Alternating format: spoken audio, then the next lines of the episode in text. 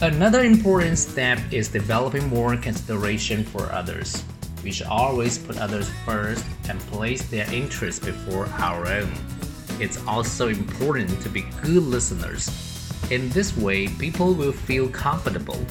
However, no matter what we do, we must not gossip.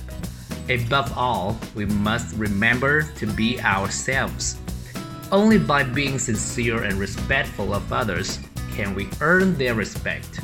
If we can do all of the above, I'm sure popularity will come our way. Another important step is developing more consideration for others. We should always put others first and place their interests before our own. It's also important to be good listeners. In this way, people will feel comfortable. However, no matter what we do, we must not gossip. Above all, we must remember to be ourselves.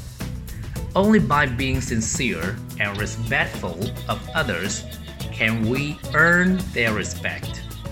If we can do all of the above, I'm sure popularity will come our way.